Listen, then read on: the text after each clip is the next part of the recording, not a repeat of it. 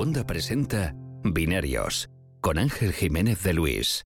La semana pasada comenzaba la temporada de binarios diciéndoos eh, todas las novedades sobre el Apple Watch, el Apple Air y las iba a reservar un poco para cuando viniera el evento del iPhone. Y bueno, como lo prometido es deuda, esta semana tengo aquí como invitado a Javier Lacorte, a quien espero que estéis escuchando a diario en el imprescindible podcast sobre Apple, Loop Infinito.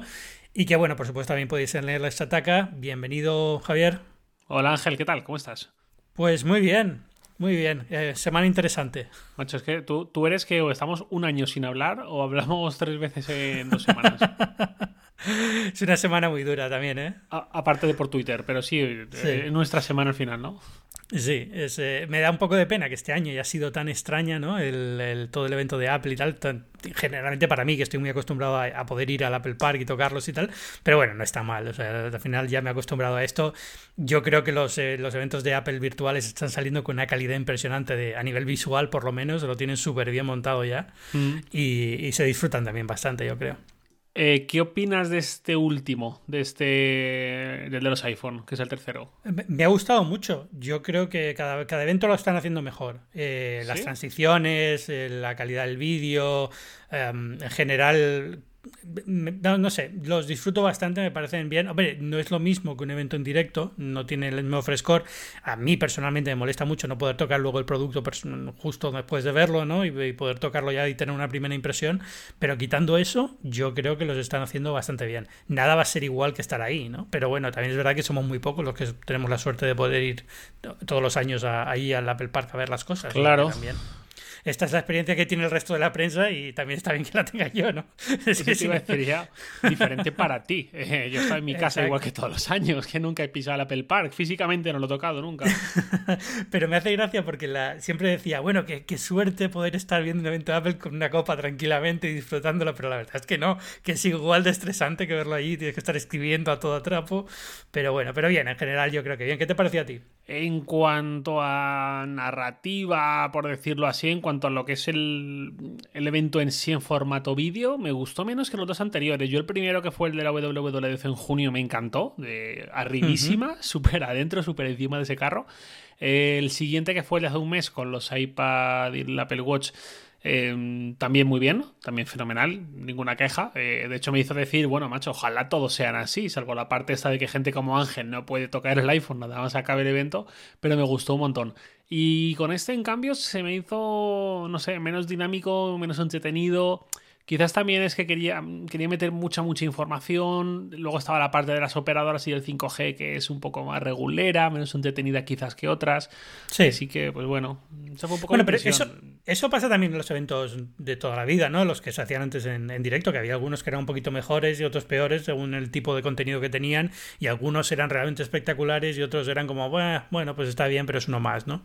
Hmm. y luego el iPhone, pues eh, también yo creo que este año ha, pecado un poco de, que las filtraciones empiezan a ser un poco graves. Ya es como, ya se sabe todo, más o menos. Ha habido muy poquita sorpresa. Sí, sí, tal cual. Pero, bueno. Pero bueno, por lo demás, eh, el, producto muy bien. O sea, yo, el HomePod Mini yo creo que sorprendió bastante. Quitando que justo unas horas antes del evento se filtró la foto, yo creo que nadie se estaba esperando un HomePod Mini como el que salió, ¿no?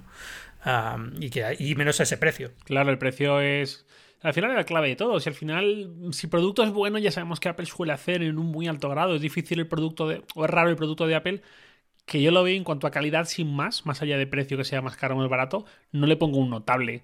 Muy, muy, muy pocos no tienen, ya te digo, al menos un notable. Eh, lo que al final determina es el precio. El HomePod se habla de él en unos términos porque cuesta 330 euros aquí en España, 350 en un inicio, pero si ese mismo HomePod, el tradicional que vemos desde hace un par de años, costase 150, pues seguramente hablaremos de él en otros términos.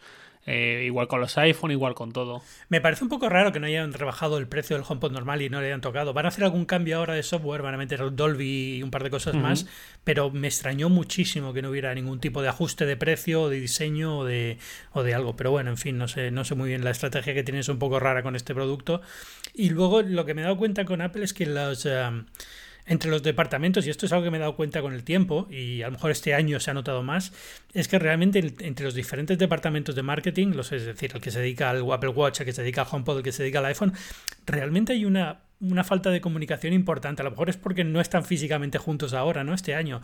Pero como que hay una cierta, noto una cierta falta de, de, ritmo en unos y de, y de comunicación en general entre todos.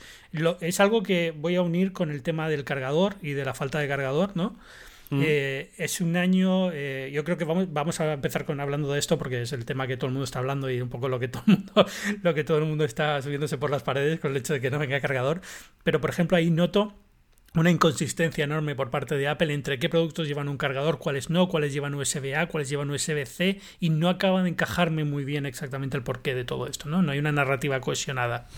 Sí, sí, la verdad es que eh, ahora, bueno, sobre todo hace un año, ahora ya hay quizás menos, ahora ya ha tirado a el Apple Watch no tiene cargador. De hecho, creo que en, un, en una primera fase, el que no tenía el adaptador de carga, el de la pared, digamos, eran los Apple Watch de aluminio baratos, pero los Hermes y todos estos caros sí que tenían. Y luego anunciaron que ya no iba a tener ninguno, ¿verdad? Yo creo que los Hermes siguen teniéndolo, ¿eh? Sí, sí, no lo sé. Es que hablo un, poco, hablo un poco de memoria con, con, un producto que al final no, no miro ni por equivocación, que son los de mil y pico pavos por la correa y tal. Eh, pero juraría que algo dijeron. Mira, aquí hay algo que, no acabo de entender. ¿Por qué el Apple Watch todavía viene con un cargador USB-A? Quiero decir, viene con el, con el cable de USB-A al, pack de, al pack de carga magnética. Es cierto, no había caído. Porque venden el USB-C. Tienen ya uno USB-C, ya lo venden. Y no viene con cargador. ¿Por qué hay un USB-A y ese producto? No me cuadra. Pues fíjate que en eso no había caído porque yo tengo el Series 6, pero claro, yo, yo, he cambiado de, de, Apple Watch todos los años, he tenido todos. Pero eso es el eh, cargador eh, antiguo. Exacto, el primero me lo compré yo, el primer Apple Watch, pero a partir de ahí son unidades de cesión de prensa de Apple. Sí. Y claro, yo muchas veces eh, o ni lo saco de la caja o lo saco de la caja y lo dejo en mi cesta en la que tengo pues, todos los cargadores de Apple de todos los tipos y tal pero yo ya tengo mi cargador y no lo renuevo. Y no había caído, es cierto, tiene. Pero, pero sí que lo saqué porque además yo siempre he tenido los de aluminio y este año me han cedido uno de acero, sorprendentemente. Em, y eh, hay una diferencia con estos cargadores, tú ya lo sabes, eh, es, es metálico el cargador, es magnético, entre comillas, no es tiene el, de plástico blanco. sí. Mm. Exacto, sí, el borde metálico, eso es. Eh, entonces, sí que lo saqué un poco por verlo, en plan, pues ya que es el de acero, voy a verlo y tal, y es cierto que su USB no había caído.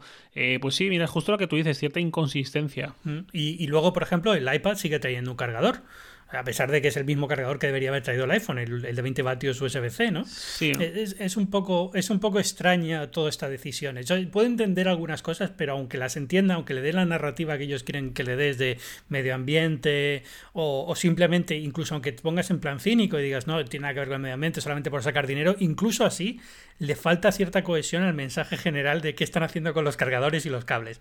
Yo no veo mal que hayan metido un cable USB-C eh, eh, Lightning en el iPhone, porque ¿para qué te van a dar otro USB a Lightning que ya tienes 50.000? cuando va a ser un cable que en dos años se queda obsoleto? No tiene sentido. Que metan ya el que vas a poder usar con más adelante, ¿no? Pero, pero no acaba de encajarme del todo el, lo que han hecho con, por ejemplo, con el, con el Apple Watch. El Apple Watch es inexplicable porque es que además venden el USB-C con el pack magnético. Es decir, está, está disponible ese accesorio, no es una cosa que no hayan inventado. Es, es muy raro.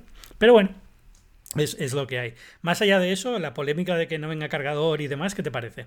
Eh, pues un poco como tú, yo entiendo, es decir, yo si mañana Samsung, Xiaomi, Huawei, quien sea, anuncia que se suma esto, no lo voy a ver como eh, una copia o algo así, o quizás sí, pero lo importante es, ok, eso tiene sentido desde el punto de vista ambiental. Oye, es cierto que renovamos los smartphones cada año, dos años, tres, cuatro años, y los adaptadores de pared, digamos, son un producto muy duradero, no están expuestos a torsión, a tensión como el cable, que sí que suele ser, eh, sí que lo vemos que se pelan y todo esto y más problemático. Entonces yo le veo el sentido a esto, incluso aunque tengas que comprarte uno, ¿vale? Pero te compras uno y va a durar un montón de años, por lo menos hasta que deje de haber USB-C y otra cosa que ya será carga inalámbrica, em, que, es, que es otro tema a tratar.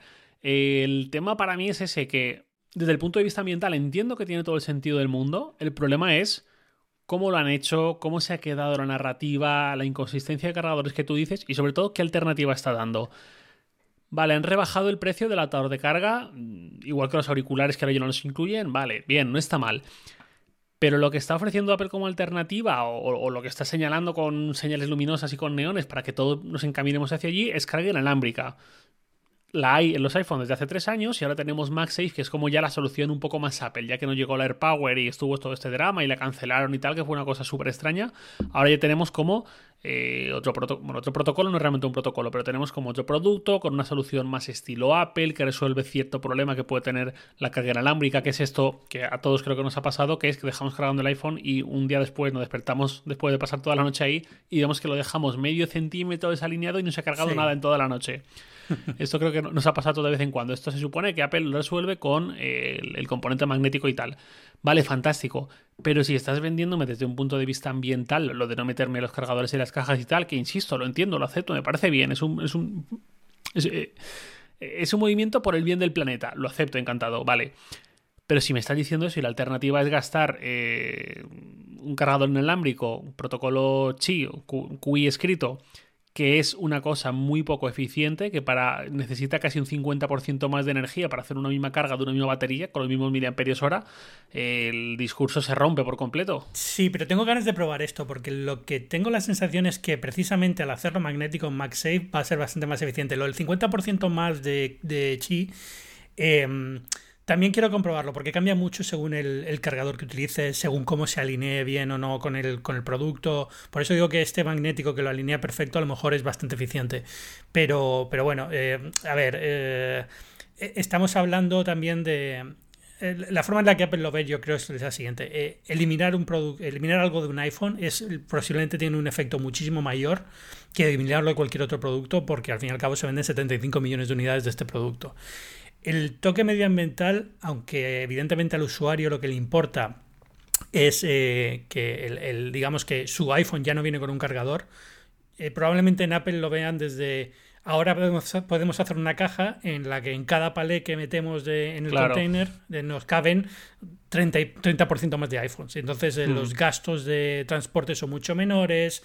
Eh, esto beneficia a la empresa a nivel económico, evidentemente, pero bueno, también beneficia a nivel medioambiental el que ya no tienes que, digamos, mandar tantos barcos con iPhones o aviones con iPhones, ¿no? Entonces todo esto va sumando. Yo soy muy de eh, eh, me vienen a decir que, bueno, es que lo del medioambiente lo hacen porque ahorran dinero. Lo hacen por las dos cosas. Apple toma muchísimas decisiones medioambientales que son muy perjudiciales para ellos a nivel económico y aún así las toman, que por las razones que sean. O sea, porque es un tema de imagen, porque es un tema. es uno de sus seis valores. Claro, es un, es un, tema de valor de la, imagen de marca, es, eh, estamos muy en pro del medio ambiente y hay que, hay que cuidarlo, hay que hacer este tipo de cosas. Entonces, es un sacrificio que se toma como se tomaría otro cualquiera que forma parte, digamos, de la imagen de la empresa, ¿no? Pero, pero es cierto que lo hacen y, gastan muchísimo dinero en cosas que otras compañías completamente ignoran, empezando por algo que has mencionado antes, que es lo de la torsión, que es mi batalla personal con esto de los cables que se rompen de Apple. Eh, que la razón por la que se rompen es porque los cables de Apple no llevan fetalatos, que son eh, plastificados del plástico, por así decirlo, valga redundancia, pero digamos que hacen el plástico más flexible y, y es muy contaminante y ellos deciden no ponerlo y el, precio a pagar es el cable se rompe mucho más fácil que por la torsión. Pero es, un tema de, de, medio ambiente y luego puedes decir, pues es que no tiene sentido porque entonces tienes que hacer más cables porque se rompen antes, millones de cosas que imagino que ellos lo tienen en cuenta, pero bueno, al final toman estas decisiones y ya está. Es cierto que también hay un componente económico muy grande, pero en general lo que hacen lo hacen por eso. Pues bueno, eh, claro, al final el tema es ese, ¿no? Que al, usuario entiendo, el usuario promedio lo que más le preocupa es su comodidad y su pasta. Y sobre todo el gesto. Es un tema de imagen y de cómo se comunica y cómo se hace. Y es verdad que el, que el caso de Apple siempre va a haber queja, ¿no? Hagan lo que hagan y tomen la decisión que mm. tomen. Igual que si hubieran decidido no poner nada en la caja más que el teléfono, o si hubieran decidido cambiar a un USB-C en vez de un Lightning, o si hubieran decidido cualquier cosa, cualquier decisión que se tome siempre va a haber polémica, ¿no? Eh, salvo que pongan más cosas en la caja. Yo recuerdo el primer iPhone que vino con el stand del iPhone para ponerlo de pie. Sí, sí, justo me acordaba. Y la caja era enorme y te traía de todo aquel modelo, el primero. Claro, claro. Es raro que no te dejen una carcasa también, pero bueno. Pero, pero bueno, quitando eso, eh, ah, para mí es una polémica un poco absurda porque es la típica polémica que en un año nadie se acuerda, ya está, ya ha pasado y ya está, ¿no?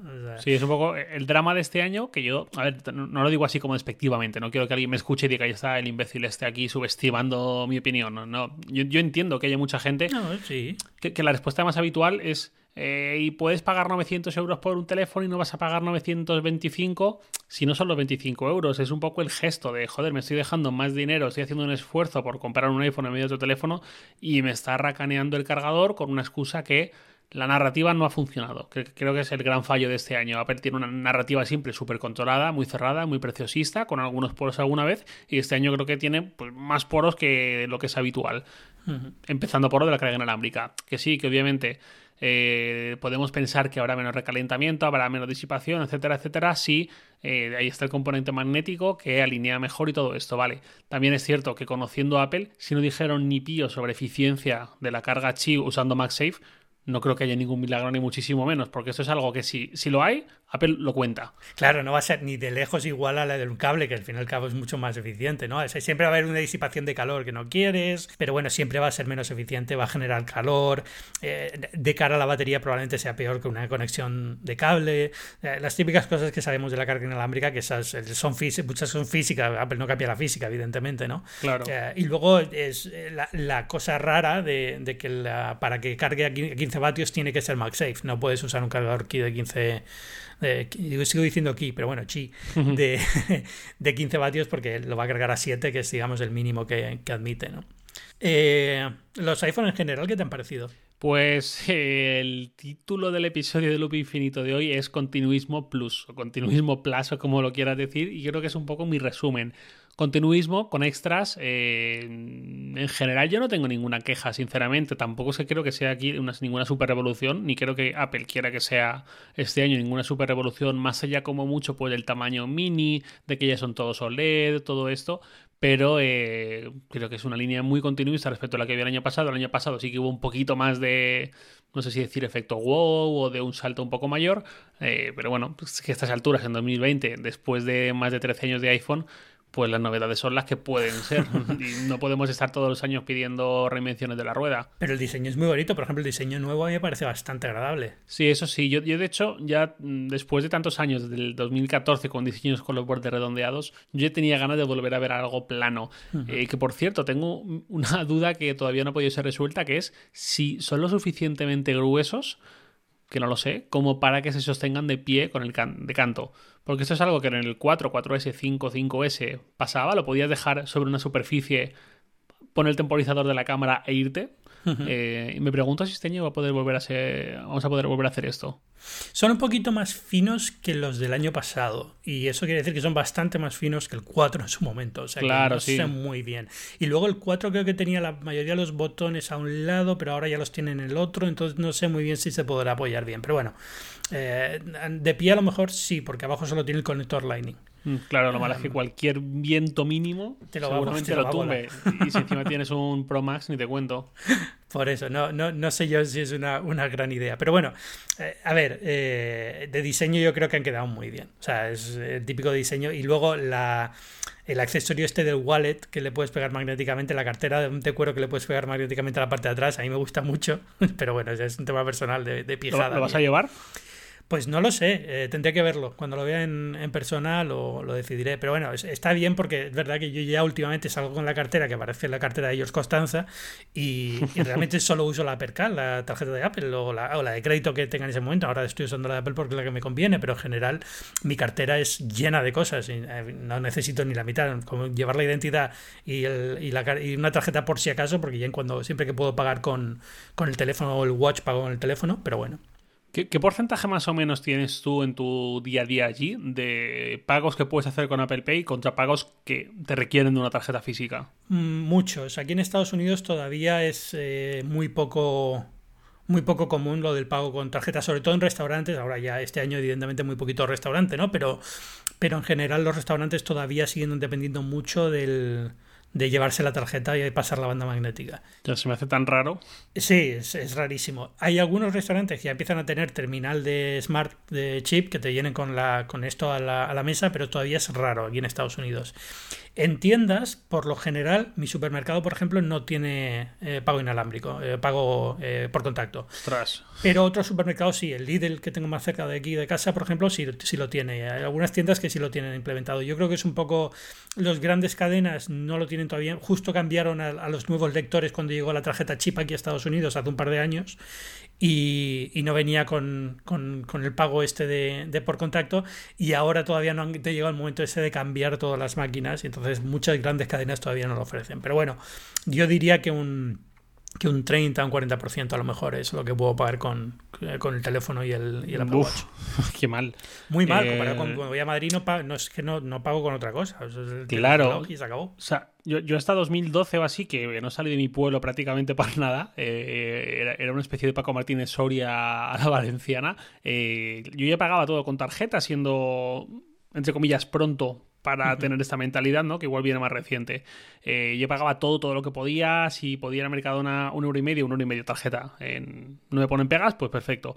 Y recuerdo, claro, la mentalidad está un poco el complejo de inferioridad de pues si en España estamos así, en otros países debe estar más desarrollados, más ricos, tiene que estar mucho mejor la cosa. Y recuerdo que la primera vez fui a Londres y para encontrar un cajero a las 2 de la mañana tuve que pegarme una vuelta impresionante porque no había cajeros, o había uno, pero estaba dentro de un hospital privado y el seguro no me dejaba entrar. Eh, tenía que buscar y buscar y buscar y además en el centro. Eh, y no había forma. Y, luego yo me informé y ya vi que venía un poco de Telefónica, año 92, no sé qué, de Japón, y ya entendí un poco que en ese sentido en España estamos muy bien situados respecto a otros países. Y luego, igual, cuando fui a la primera vez a Berlín en 2013, que creo que te conocí, en, aquella IFA me suena, o la siguiente, no sé cuál, creo que fue en esa, creo que fue en el Galaxy Note 3. Em, recuerdo de primera, primera vez en Berlín, bueno, Alemania, el prodigio de tal, y, mm, y tener serios problemas para volver al hotel cuando ya se me estaba haciendo muy tarde porque ningún taxi aceptaba tarjeta y yo no tenía suficientes euros en efectivo. y luego igual ir a una tienda a comprar una SIM local y tal. Sí, para pagar con tarjeta, por favor. Sí, claro. Eh, y me la cogían y como intentaban pasar el chip magnético, o sea, la banda magnética. Y yo, no, no, pero con el chip, tal. ¿Cómo? ¿Cómo? Y yo, sí, mira. Eh", y, al final cogí yo el, el, datáfono por aquí debajo anda, que aquí hay un orificio y esto entra por aquí. pero bueno, ¿cómo puede ser que venga yo de Torrent, que no es el de mi pueblo en mi vida, y esta gente en el centro de Berlín no sepa que sepa? Sí, Alemania es notoriamente mala para, las tarjetas de crédito en general. Terrible, lo, pasé muy mal. Pero, pero aquí en Estados Unidos eh, siempre han sido muy pro tarjeta de crédito, simplemente que tienen la manía de la tarjeta de crédito de banda magnética. Física, ¿no? Y, lo de llevársela de tu vista y desaparecer de una tarjeta durante cinco minutos, que te deja siempre un poco como, bueno, espero que no pase nada, pero... Y encima de crédito. Exacto. También aquí lo tienen muy resuelto, es decir, pasa como en todos sitios. Aquí también hacen duplicaciones de tarjetas y millones de estas cosas, pero bueno, llamas al banco, el seguro te lo cubre y ya está, ¿no? Ah, pero bueno, yo estoy muy contento con la de Apple porque todo este, digamos, toda esta parte está muy bien integrada y te llega enseguida la notificación de lo que te están cobrando y tal. O sea que incluso aunque se lleven la tarjeta te da cierta seguridad. Mm, yo, yo en un principio renegaba un poco de ella, por, sobre todo porque es de crédito y en España no está la tradición de usar tarjetas de crédito como en Estados Unidos, se suele usar más para otra cosa. Se suele usar más o para cosas muy puntuales o para alquilar un coche por el seguro asociado o para cosas rollo... Eh, pues este mes me he pasado de gasto y no tengo ahorros, pues tiro de crédito, ¿no? Que también lo hemos visto mucho. Pero no está la costumbre de usarla de una forma rutinaria por beneficios y luego pagas todo a final de mes. Pero ahora quizás sí me encajase, simplemente cambiando un poco mi forma de orientar el gasto. Pues oye, no, no voy a volverme loco, no quiero endeudarme, no quiero pagar intereses ni, ni aplazar el pago. Lo aplazo simplemente a final de mes por las ventajas extras que me puede dar la Apple Card pero ya está. Pero no pienso financiar nada, soy súper eh, anticréditos y tal. Hombre, si eres muy diligente, lo puedes hacer tú. Cada vez que haces un, un pago, puedes decir, oye, voy a, voy a cubrir el crédito que he gastado y ya está. Lo puedes hacer diariamente si te apetece. Pero tienes que hacerlo manualmente. Eh, tienes que hacerlo manualmente. Eh, yo en España generalmente mis tarjetas de crédito las tenía siempre eh, medio débito, es decir, lo que decía el banco era automáticamente cualquier, cualquier gasto de tarjeta de crédito cada día cúbremelo. Y entonces las usaba como, como débito. Pero es verdad que a mí siempre me costó mucho la idea esta de, y todavía me cuesta ahora que tengo la Apple Card y la uso, digamos, como se tiene que usar mensualmente, me cuesta mucho llegar a final de mes y de repente me cuenta de, oye, es que debo esta barbaridad de dinero a esta tarjeta porque la he estado usando muy libremente pensando que no había problema, ¿no? Claro, que esto hasta invita a Tim Cook, ¿no? Esto, lo paga Apple. No, te, entiendo. Eso al final es tener eh, disciplina financiera, ser muy consciente de tus gastos, de lo que te puedes gastar y de lo que no. Eh, Claro, con eso ya te puede meter en cosas como una Apple Card libremente y que no se te vaya de las manos. Pero claro, si no tienes eso muy controlado, te expones a, ostras, que este mes me he gastado mil pavos. Ahí es donde está la gracia de la Apple Card, que como digamos que va digamos vinculada a la aplicación y la aplicación la estás abriendo siempre por una razón o por otra, es muy fácil llevar una idea de cuánto estás gastando en la tarjeta. Mientras que con otras tarjetas de crédito no está tan claro. Es decir, claro. todas tienen una app, pero ve de abrir la app del American Express cuando, cuando te acuerdas de que tienes que abrirla y no te llega la notificación de que toca pagar, ¿no? Entonces, en ese sentido, el hecho de que esté integrada en Wallet hace que sea muy fácil llevar un control y, sobre todo que la propia tarjeta tiene, la propia aplicación de Wallet tiene bastantes mecanismos de control de dónde estás gastando, eh, pues eh, en, este tipo de, de, compras, en este tipo de comercios, exportar movimientos, todo ese tipo de cosas está bastante bien integrado. O sea, yo estoy muy contento con ella, más allá de que como tarjeta de crédito aquí en Estados Unidos tampoco es que sea espectacularmente buena, es decir, no te da las ventajas que te dan otras tarjetas, pero bueno, es gratis, con lo cual tampoco mm. vas a estar mirándole mucho al, tema. Mm. Yo ya te digo, yo lo único que he probado así similar fue la Carrefour Express, que suena un poco a cachondo, lleva Carrefour, pero es que realmente es lo más parecido que hay a la Apple Card. Eh, y, no es que sean como súper distantes, ¿no? Obviamente, más allá de ciertas ventajas y cierta componente integrado en el iPhone y tal, es realmente muy, muy similar en cuanto a funcionamiento, junto a otras también. Eh, y sí que es cierto lo que tú dices, Carrefour Express nunca estás mirando cuánto llevas gastado, salvo que lo hagas muy intencionalmente. Y eso con la Apple Car sí que puede ser un buen punto.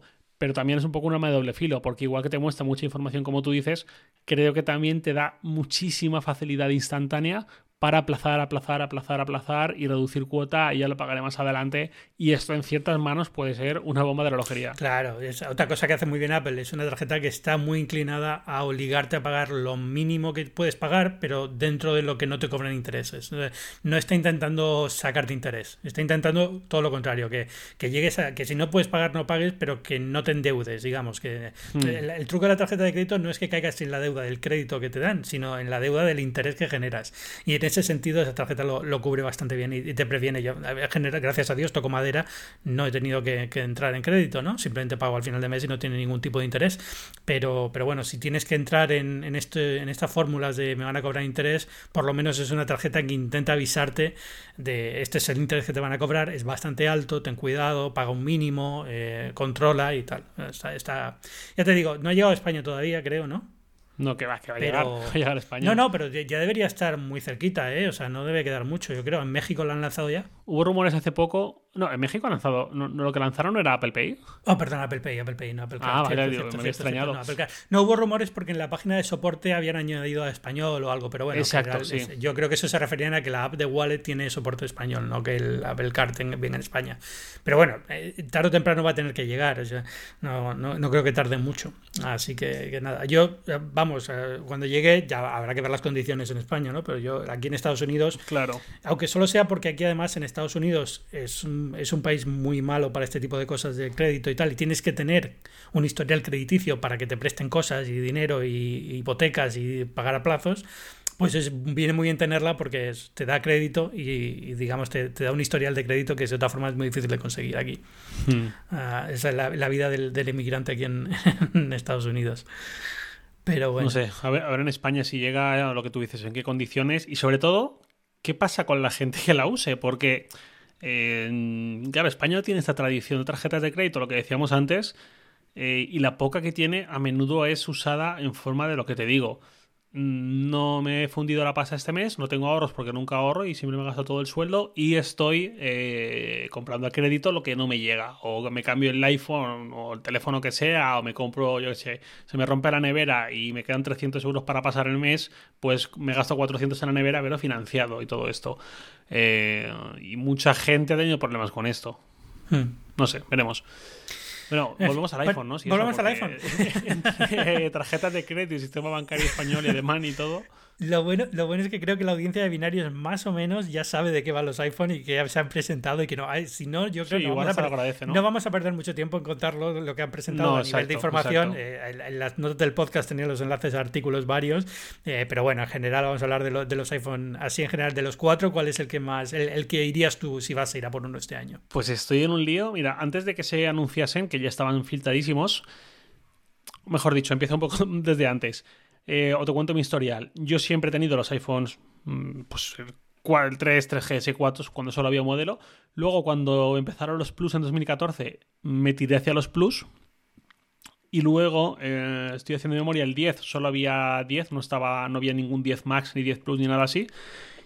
Y cuando llegó el 10S en 2018, me incliné por el Max. De ese teléfono acabé súper harto porque era gigantesco y yo voy mucho a muchos lados caminando en transporte público lo que sea y me viene bien manejar el teléfono a una mano. Eh, muchas veces era muy manejable o iba con una bolsa, volvía a la compra o lo que sea y no me daba para llegar a todas partes y eso que tengo una mano bastante grande, bastante larga y tal. Y, mm, dije, mira, el año que viene ni de broma vuelvo al Max, me voy a coger eh, una opción más comedida. Ese año siguiente fue 2019, hace un año, y escogí el 11 Pro, que era pues potente pero el tamaño más comedido. Vale, pues hace unos meses cuando se empezó a rumorear que ya venía un mini y todo esto, pensé, el mini. El mini este año me tiro en plancha por uno muy manejable y tal. Vale, ¿qué pasa? Que el mini tiene carencias respecto a los Pro. Eh, y ni te cuento respecto al Pro Max. Y por otro lado, la duración de la batería es la que es. Que es, eh, por lo que he visto en la, la, web de Apple, los datos que da de, duración estimada de la batería según diferentes usos y tal, está como por encima del SE de este año y por debajo del 11. Eh, ah. Ya. Sí, te ha hecho un poco para atrás, sí. Claro, me ha hecho un poco para atrás. Si eso le sumas, por lo que te digo, no tienes el objetivo. Mi teleobjetivo es mi objetivo favorito el tele. El ultra gran angular, de hecho, pues hombre, sí, en algún viaje viene bien para captar un paisaje, un monumento así que no haya mucha distancia eh, desde donde puedes hacer la foto y viene guay y tal, pero a mí mi favorito para, sobre todo, hacer fotos a gente, en reuniones familiares, de amigos, lo que sea, a mi, a mi chica, eh, modo retrato, con ese, con ese. Para mí no hay más prácticamente. Eh, eso en el mini tampoco está. Entonces me cuesta. Y luego, eh, la bandita está de acero frente a la de aluminio, mm, pues también llama un poco la atención, que es la mayor chorrada. O sea, es un problemón de primer mundo de niños ricos, por decirlo así. En, nuestro caso no, porque nos lo da, nos lo cede Apple eh, por prensa y tenemos esa suerte. Pero bueno, eh, que al final dudo mucho. Entonces, hay una frase que decía Milcar cuando hablaba de renovarse el MacBook, que venía de 12 pulgadas como yo y pasó al de 16 pulgadas como yo, y él decía, para poca salud ninguna, si voy a perder la superportabilidad y la ligereza del MacBook de 12 pulgadas, me paso al de 16, porque si estoy con uno de 13, estaré pensando que esto ya no es tan portátil, que no sé qué tal, pero tampoco tendré las ventajas del grande. Eh, él hizo eso, yo también, y ahora con los iPhones estoy un poco en las mismas. Mira, si no voy a tener el mini porque su batería es así, así, por no sé qué, no sé cuántos, o porque la pantalla es muy pequeña y pienso usar Apple Fitness Plus y pienso mm, jugar a Project X Cloud cuando llegue y todo esto, eh, pues ya me tiro el Pro Max. Porque para estar con 6,1 pulgadas, que es más grande que el 11 Pro, pensando, bueno, pues esto es más grande aún, pero tampoco es que sea una cosa en una pantalla de cine, pues mira, igual me tiro el Pro Max y hasta aquí llegué. Yo estoy más o menos igual. Eh, eh, no, no, exactamente. Yo el mini no lo he considerado porque no he hecho en falta un tamaño tan pequeño. Cuando este año he probado el SE, me he dado cuenta de que el tamaño de pantalla tan pequeño a mí, para mí ya no sirve, ya es demasiado pequeño. El SE aparte tampoco me acabo de convencer por otra razón y es que tenía Touch ID en vez de Face ID y yo estoy muy acostumbrado a Face ID.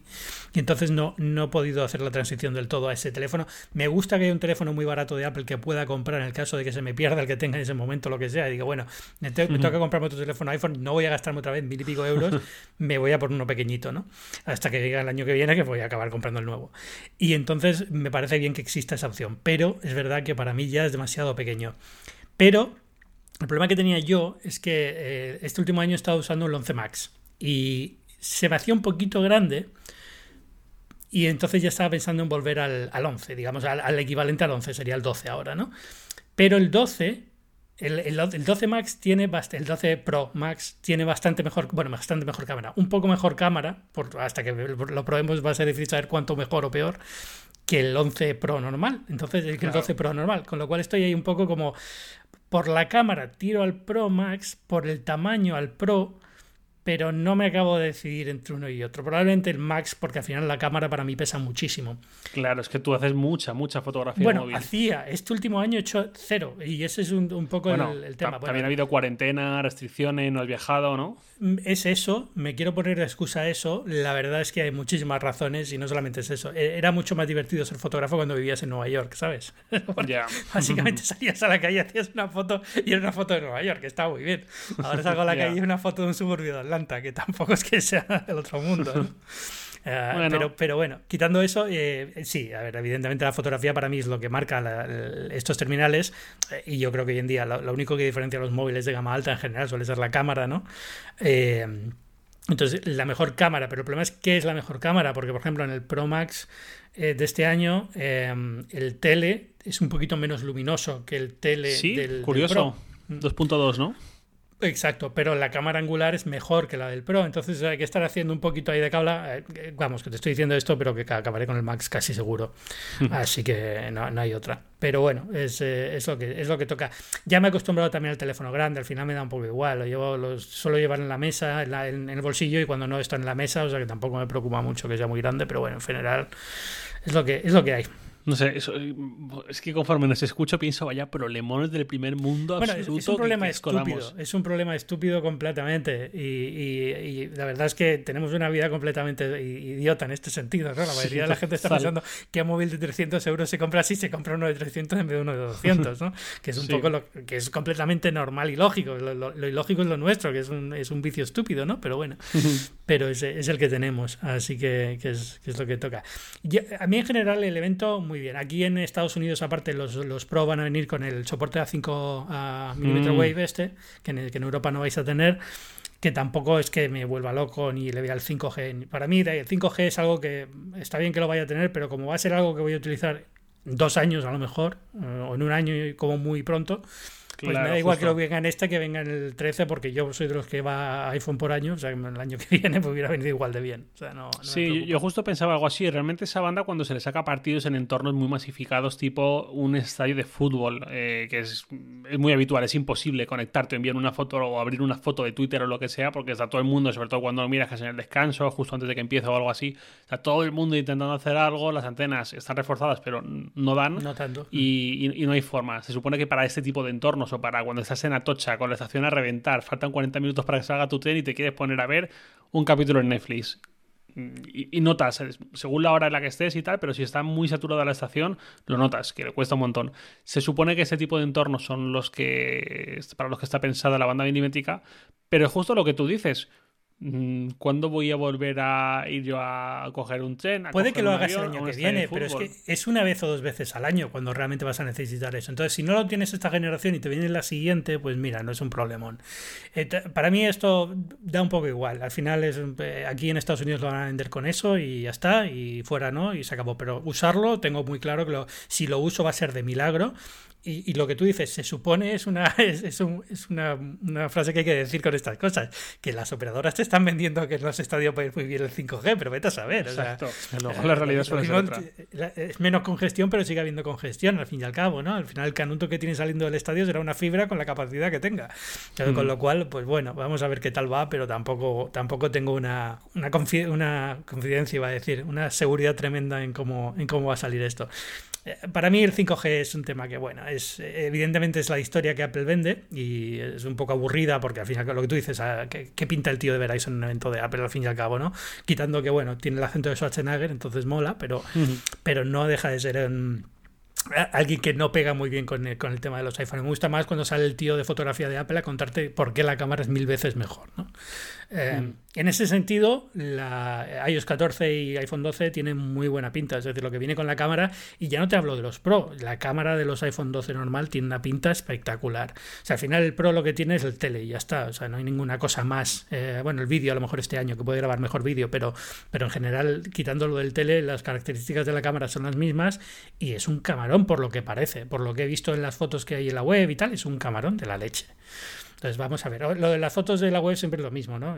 evidentemente son fotos por fotógrafos profesionales que tienen unos amigos guapísimos que se van a hacer hiking al, Parque Nacional de Turno, que es una maravilla, pero bueno, en general te haces una idea de lo que puede hacer la cámara y, y pinta muy, muy bien. Sí, sí. Eh, de hecho, eso me gusta porque sí que es cierto que Apple este año le ha puesto el precio del iPhone 11 al iPhone 12 mini, con lo cual el que quiere es a las 6,1 pulgadas, que entiendo que es la gran mayoría de compradores, eh, va a tener que apoquinar 100 euros, 100 dólares más por mantener el tamaño.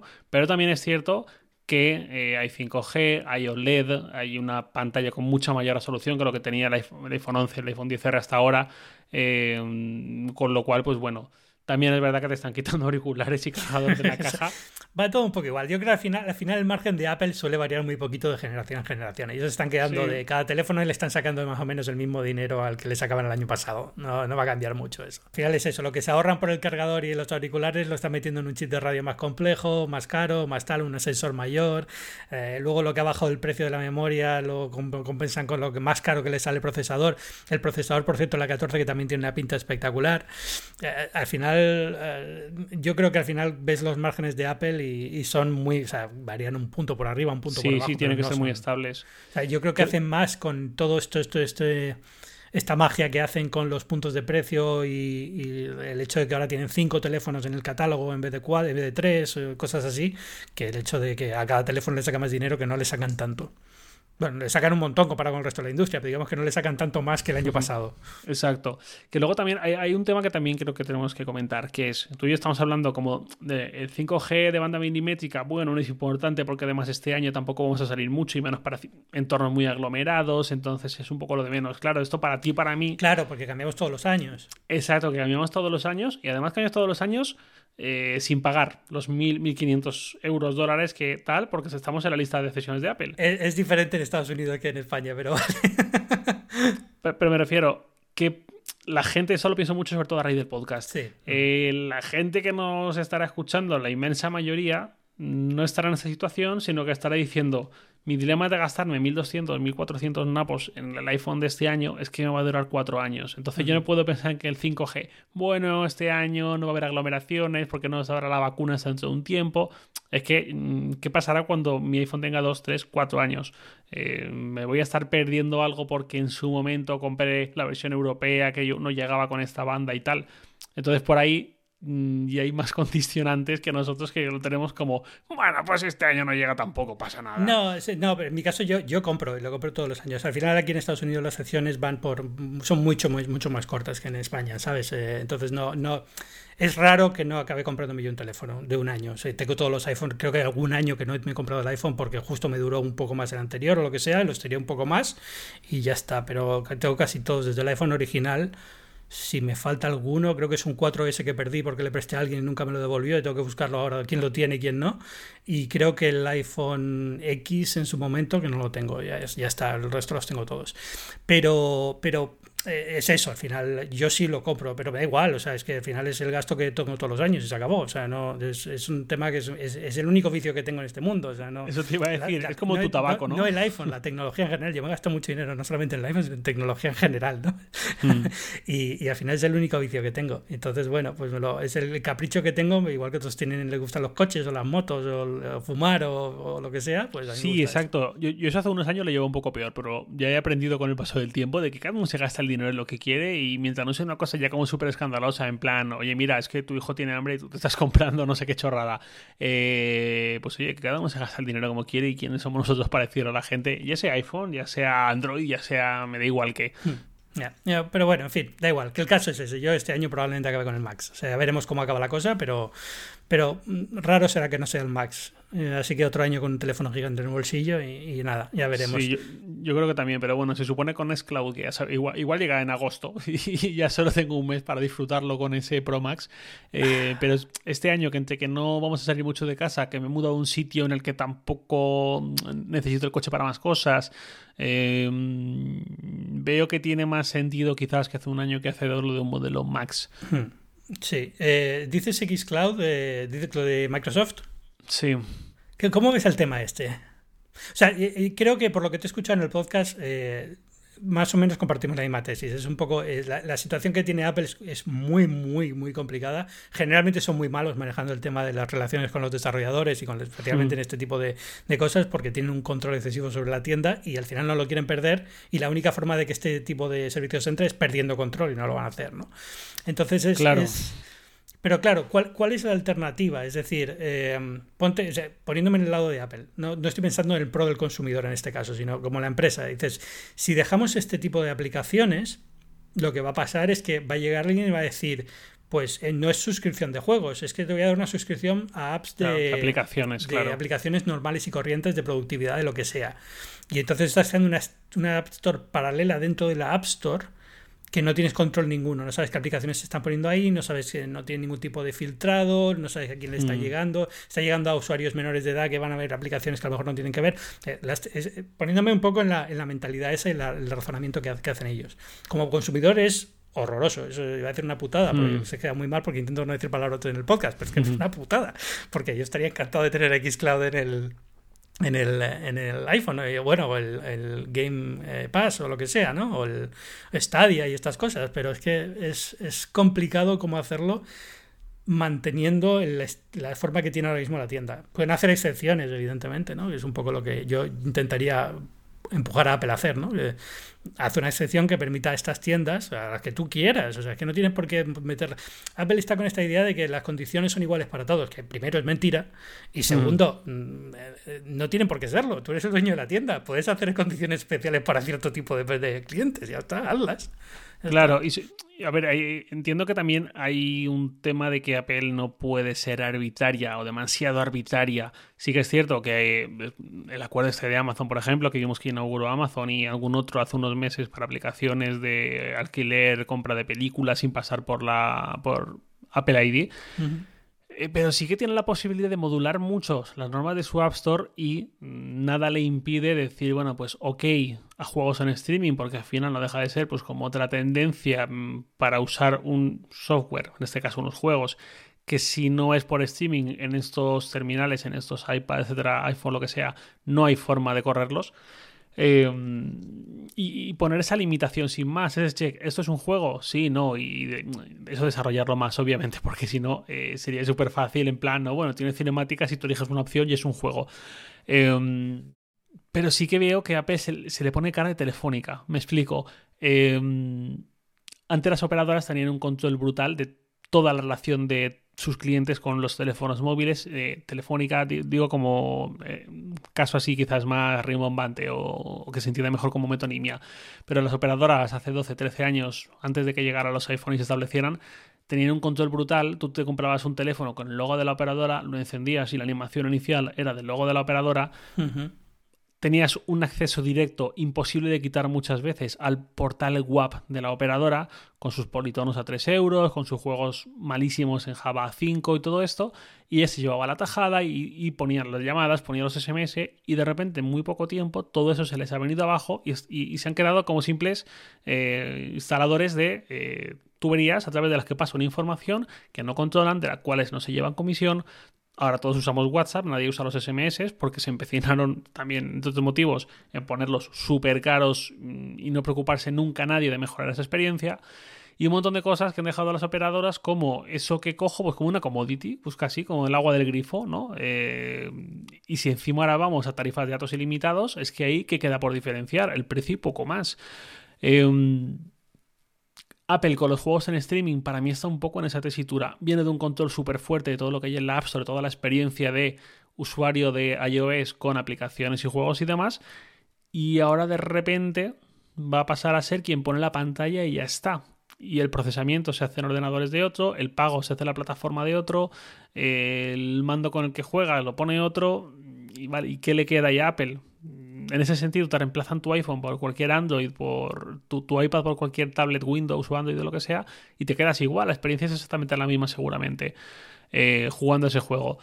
Entonces, Entiendo que la posición es muy complicada para Apple, pero algo tiene que hacer que no sea hmm. enrocarse en que mis normas son estas y, y, la actualización de hace un mes eh, no cambia nada, consolida lo que Apple dijo en un primer momento y ya está, que es mi App Store, mis normas, cada juego tiene que tener su propio tal, que yo entiendo que hay un tema de control, hay un tema de controles parentales, hay un tema de tiempo de uso si quieres, eh, hay un tema de límites de edad que tiene que Apple quiere seguir controlando.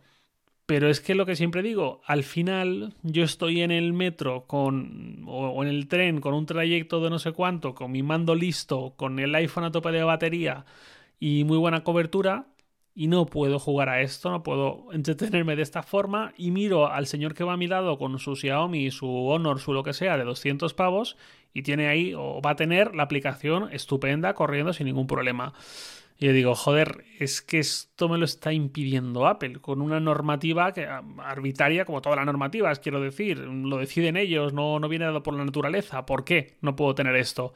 porque tú te estás perdiendo la pasta, te estás perdiendo, estás cediendo el control a un tercero, pues no sé, pero busca la forma de que esto sea posible. La, cuestión es esa, es buscar la forma y tener alguien, eh, digamos, algo que permita mantenerles dentro de la cadena de valor de ahí. Eh, es, no sé, todo esto es que es muy fácil decirlo y es muy difícil pensarlo, ¿no? Pero, pero bueno, es, es, digamos el, problema, es decir, al final lo que tú dices es lo que ha pasado con WhatsApp. Eh, ¿qué, te cuesta ahora pasar? Aquí en Estados Unidos te cuesta mucho cambiarte de iPhone porque iMessage realmente es una fuerza y es, es complicado cuando estás en un grupo de amigos que todo el mundo está usando iMessage decir, oye, me voy a pasar un Android y voy a ser el que tiene el globito verde y os hago la vida imposible a partir de ahora todos porque a partir de ahora todos vuestros mensajes van a ir por SMS en vez de ir por el sistema de Apple. Entonces, es, acabas dejándote hablar con esta gente. Literalmente es lo que pasa. Directamente dejas de estar en el grupo. Entonces, es, es muy fuerte eso. Eh, si cuando pasas a WhatsApp, ¿qué pasa? Pues que si mañana te compras un, Android, pues no pasa nada, porque WhatsApp sigue siendo exactamente igual. Pueden intentar luchar porque la experiencia sea siempre mejor en un iPhone, pero mm, si no hay un beneficio económico para ellos, es muy difícil también dedicar recursos a eso, porque al final, ¿cómo lo justificas? Es, complicado ahí, ¿no? O sea, yo noto la tensión en la que está Apple por el cambio del modelo de negocio, Claro, la otra opción es que ellos pongan servidores y hagan un servicio de juegos en streaming y tal, pero es... es, es... Bueno, y luego está la, la, otra vertiente, está la, derivada de esto, es que de estos servicios de streaming de Microsoft y demás se apoyan en títulos exclusivos que, también acaba de ser un poco, digamos, el control que ellos tienen sobre esa plataforma es exclusivo de ellos y nadie lo toca y entonces es, estar en la misma situación el día de mañana. Si alguien viene con una alternativa que dice, oye, eh, eh, yo no quiero estar en el Game Pass porque el Game Pass es exclusivo de Microsoft y tienen un control muy rígido y quiero una aplicación, quiero poner, poner mis juegos sin tener que pasar por los servidores de Microsoft, ¿por qué no puedo hacerlo? Eh, pueden acabar en esta misma, en esta misma tesitura, ¿no? En 5 o 6 años cuando la cosa empieza a desarrollarse bastante Es, un poco, es, curioso verlo. Eh, ya digo, no estoy pensando como que, es lo mejor para el usuario, porque lo mejor para el usuario yo creo que está bastante claro, ¿no? Sino, sino por qué las empresas están tomando estas decisiones. Porque no solamente es, eh, no solamente ellos quieren el dinero del Game Pass, es que eh, si permites este tipo de aplicaciones, se abre una puerta a que todas las aplicaciones vayan en servicios como estos. Y ahí sí que empieza a ser un problema. Pues sí, tal cual. No sé qué nos queda por, por hablar. Eh, hemos hablado del iPhone, del HomePod Mini, del Apple Watch. Eh, hablamos un poquito al principio. ¿Se has comprado el 6 o tienes el 6? ¿Qué te parece? Sí, tengo el 6. Eh, a ver, yo no me he enterado de que he cambiado de Apple Watch, más allá de que este es de acero y antes era de aluminio. Pero el resto realmente, pues la medición de los hijos en sangre. A ver, a qué buena hora no me he enterado de que he cambiado, porque eso significaría que hubiese saltado una alarma o hubiese visto un valor anormalmente bajo o algo así, ¿no? Entonces, eh, es como pagar el seguro del coche. Vale, no tengo noticia del seguro en todo el año, buena señal. Pues esto es un poco lo mismo. Eh, pero en el día a día, por ejemplo, eh, se dijo lo del aumento de brillo, ¿sí? Yo sí lo he notado. Bueno, yo lo he notado porque, pero ¿sabes por qué? Porque yo, eh, esta es una de las cosas que decía, el 5 lo tuve un mes o dos que me lo cedieron para probarlo y luego mm, tuve que decirle adiós y seguía con mi 4. Entonces, del 4 al 6 es, digamos, para mí un dos años ya se empieza a notar un poquito el cambio. En este caso he notado la pantalla siempre encendida, que yo eh, evidentemente en el 4 no la tenía, y, y, eh, hombre, se agradece. Tampoco me ha cambiado la vida, ¿eh? Mm, está bien, pero vamos, no es una cosa que me vuelva loco. Y el, y el tema del oxímetro, pues como tú, o sea, al final es como, bueno, pues tampoco lo han resuelto del todo muy bien, ¿eh? Yo creo que están ahí un poco como, el sensor está aquí, pero no tiene utilidad médica, no tiene, no, no acaban de darle la historia que ellos quieren darle, yo creo. Creo que no han conseguido la actualización de la FDA aquí en Estados Unidos, la autorización que tiene que tener para que este dispositivo médico, y entonces tampoco pueden hacer ningún tipo de no, pueden hacer ningún tipo de comunicación que diga que es algo que tiene una aplicación médica más allá de una cuestión de salud general.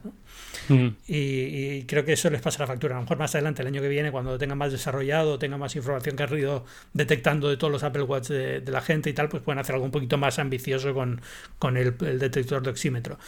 Eh, con el detector de oxímetro, con el oxímetro, eh, el pulso oxímetro. Pero bueno, yo creo que lo voy a sacar más partido aquí en Estados Unidos por el tema del Apple Fitness, eh, que no creo que llegue a España, pero si llega a Estados Unidos ahora, yo creo que en, el mes que viene. Y bueno, ahí sí que se engancha mejor con el Apple Watch y tal, y bueno, va a ser interesante ver qué tal, qué tal va eso.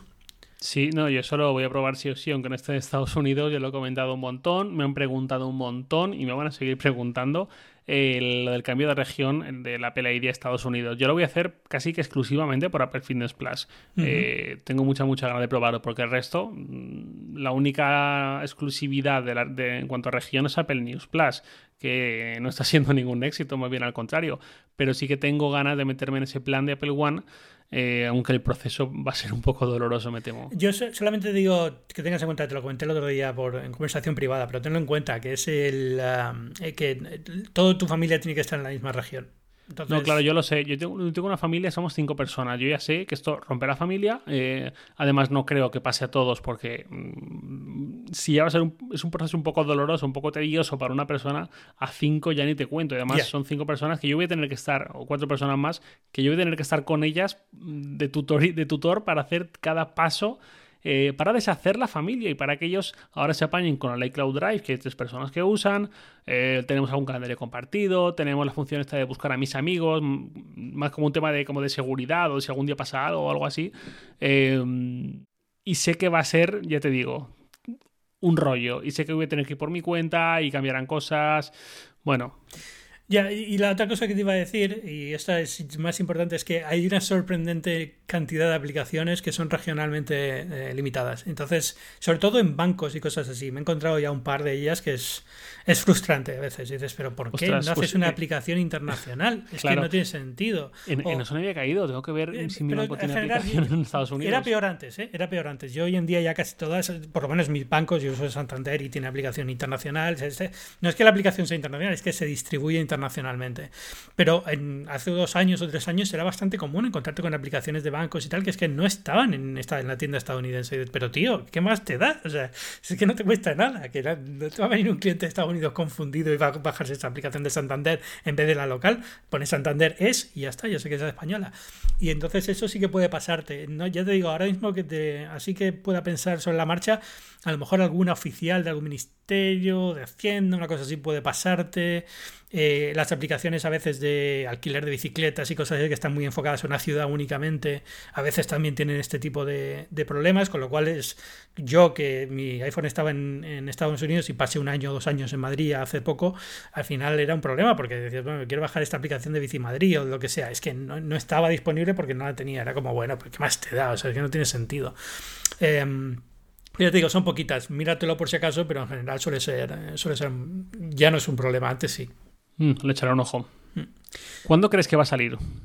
¿El Apple Fitness? ¿Fitness Plus o Apple Fitness Plus? Yo imagino que el año, el, año que viene, el, mes que viene. Eh, yo sigo pensando que queda un evento de Apple eh, para el tema de los Mac con los procesadores de Apple Silicon. Y creo que en ese evento también presentarán el Apple TV nuevo. Y con el Apple TV nuevo lanzarán el servicio porque es, lo único que me queda en la pieza del puzzle. O sea, al final no entiendo por qué. Eh, tiene muy buena pinta el servicio en general, yo creo. Eh, por lo que he podido ver de, lo, de, lo, que tiene la página web y tal. Más allá de que evidentemente tiene que eh, pero bueno, yo creo que esto Apple lo tiene muy, muy, muy claro, ¿no? Que, no es solamente lo que lancen, sino que a partir de ahora tienen que estar creando contenido cada semana de fitness. Mm. Y que los profesores tienen que ser muy, muy, muy carismáticos. Y al final esto estos servicios funcionan por el carisma de los profesores. Pelotónicos, así funcionan porque la gente se aficiona a un instructor y eso empieza a ser como el fútbol, es decir, al final los instructores te los puedes llevar a otra empresa y se van con sus, con sus seguidores y tal. Es un poco. Va a ser un juego interesante por ver eso, ¿no? Ver si, si Pelotón le compra instructores a Apple o Apple le lleva le roba los instructores a Pelotón y tal, para crear un poco más de, escuela, ¿no? Eh, pero está muy bien, o sea, yo creo que, que va a funcionar bastante bien tal y como han manejado Apple TV, me da esperanza, porque así como Apple News Plus es verdad que no ha funcionado muy bien, Apple TV, por ejemplo, a mí me ha sorprendido muy gratamente este año. Eh, de, lo que puedo pensar de las series que he visto este año, ha habido tres o cuatro que han venido de Apple y han sido espectaculares. Ted Lasso, el Morning Show. al final son series que no me esperaba que iban a ser tan buenas y han sido espectacularmente buenas. Yo coincido. La opinión habitual, mayoritaria, por lo menos en mi cámara de eco de gente que sigo en Twitter y todo esto, es que mm, es un poco me, que es un poco castaña, que hay muy poco catálogo y tal. Es cierto que tiene mucho menos catálogo que cualquier otra cosa, pero es que realmente es otra cosa. No sé si me explico. Sí, sí, Quiero no, decir, ¿no? un Netflix, es otra cosa. Exacto, ¿no? Ni mucho menos. Ni y lo de licenciar contenido de terceros y tal viene por la pandemia. Pero yo coincido contigo en que hay pocas series, pero la mayoría consiguen sorprenderme o consiguen aportarme historias de puntos de vista diferentes. Eh, has dicho The Morning Show, súper buena, la más famosa seguramente. Ted Lasso la estoy acabando de ver, estoy a punto de acabar la primera temporada. eh, y también muy chula, me ha gustado mucho, aunque quizás es un poco predecible a veces. Bueno, eh, sí. Pero bueno. Formulaica, pero está, está bien. Little Boys también me gustó mucho, la de la, de la cantante esta de Sara Vélez. eh, está Mm. súper bien hecha. Son series que notas que están hechas de una forma, con una sensibilidad muy diferente a la que suele tener Hollywood para estas cosas. Justo, otra- sí, justo. estas, eh, con unos personajes muy diversos, con una diversidad racial, de neurodiversos, también en el caso de Little Boys, que uno de los protagonistas es autista, eh, ves, ves cosas que dices, nadie está haciendo estas cosas y es curioso verlas.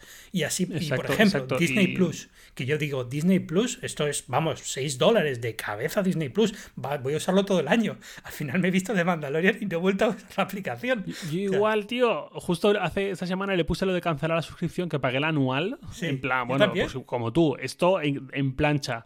Y es que no lo uso, es que no, no, no, es que las sus novedades me parecen insuficientes, y por lo menos TV, para mí. era, era gratis y lo han vuelto, lo han ampliado el periodo gratuito, va a ser otro año gratis si compras un iPhone este año y tal. Al final es que puedo recordar cuatro o cinco cosas que he visto que me han, no solamente es que me hayan gustado, es que me han tocado mi sensibilidad y me- Sí. me, han hecho pensar de formas diferentes y me han hecho crecer como persona. Está muy bien. ¿Viste Ciclos? Que en inglés el título original es Trying. No, ¿La de todavía la no lo he visto. Todavía no lo he visto. Echar un ojo porque encaja mucho en lo que estás diciendo. Esas formas de eh, hacer series en base a historias de puntos de vista muy concretos de personas diferentes a lo que es habitual en Hollywood.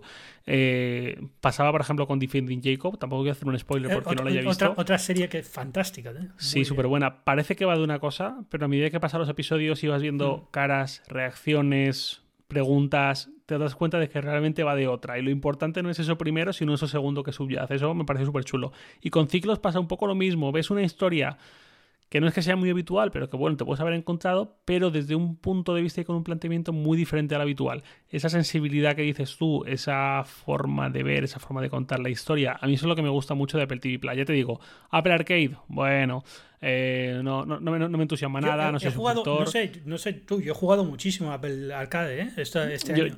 yo- yo me Eh, vicié muchísimo al Mini Motorways, pero es que tampoco soy muy jugón. Yo para que un juego me enganche tiene que tener mu- muchas condiciones. Entonces tampoco soy quizás el público objetivo, pero que al margen de que me guste más o menos a mí, concretamente, no creo que haya sido... No, de no hecho, ya es- hemos visto no. cambio de tendencia y tal, no, no ha sido ningún éxito.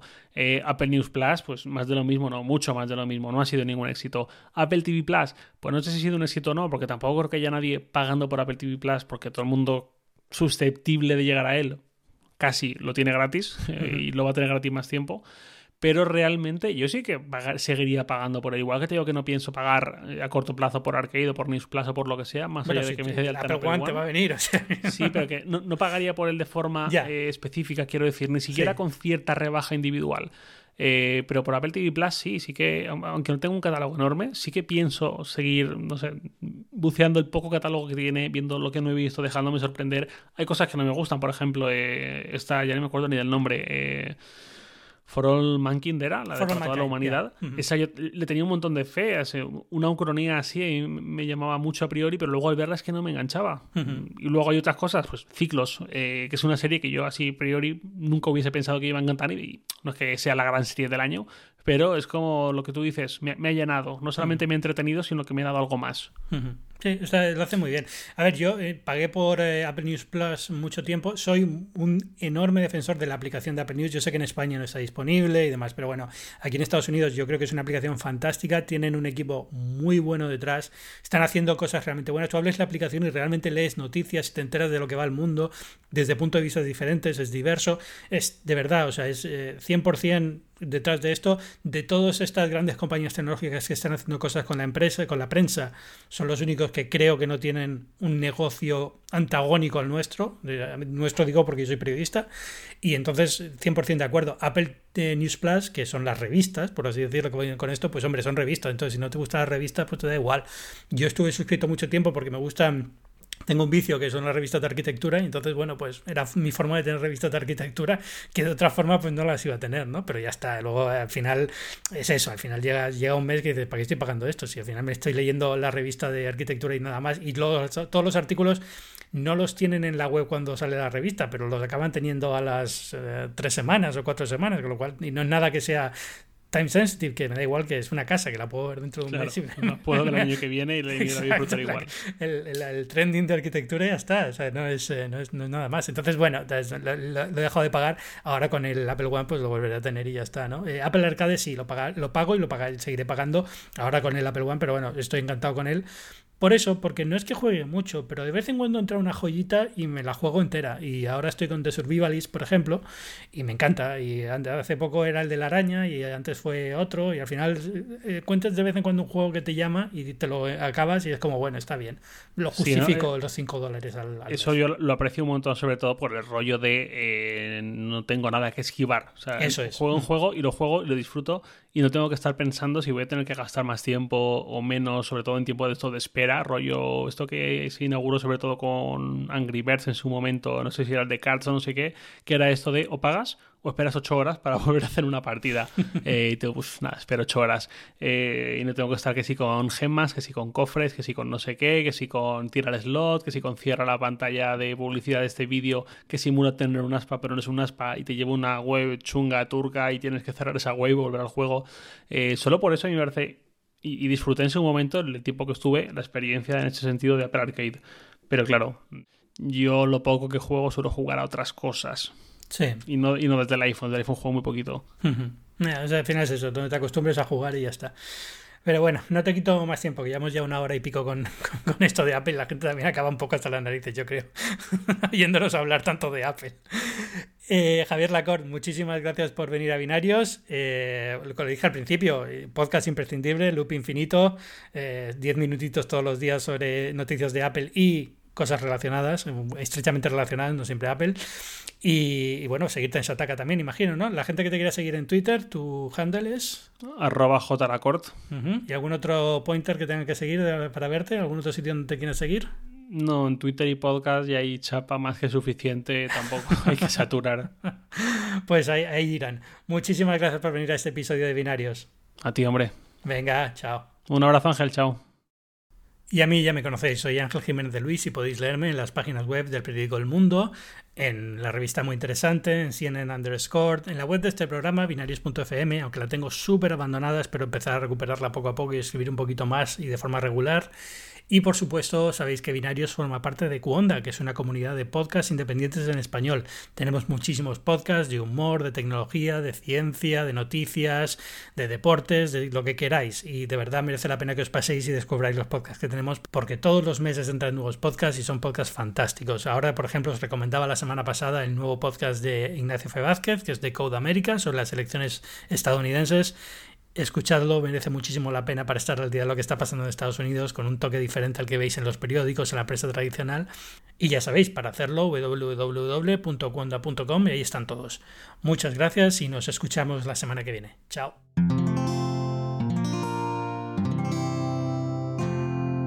Puedes escuchar más capítulos de este podcast y de todos los que pertenecen a la comunidad Cuonda en cuonda.com.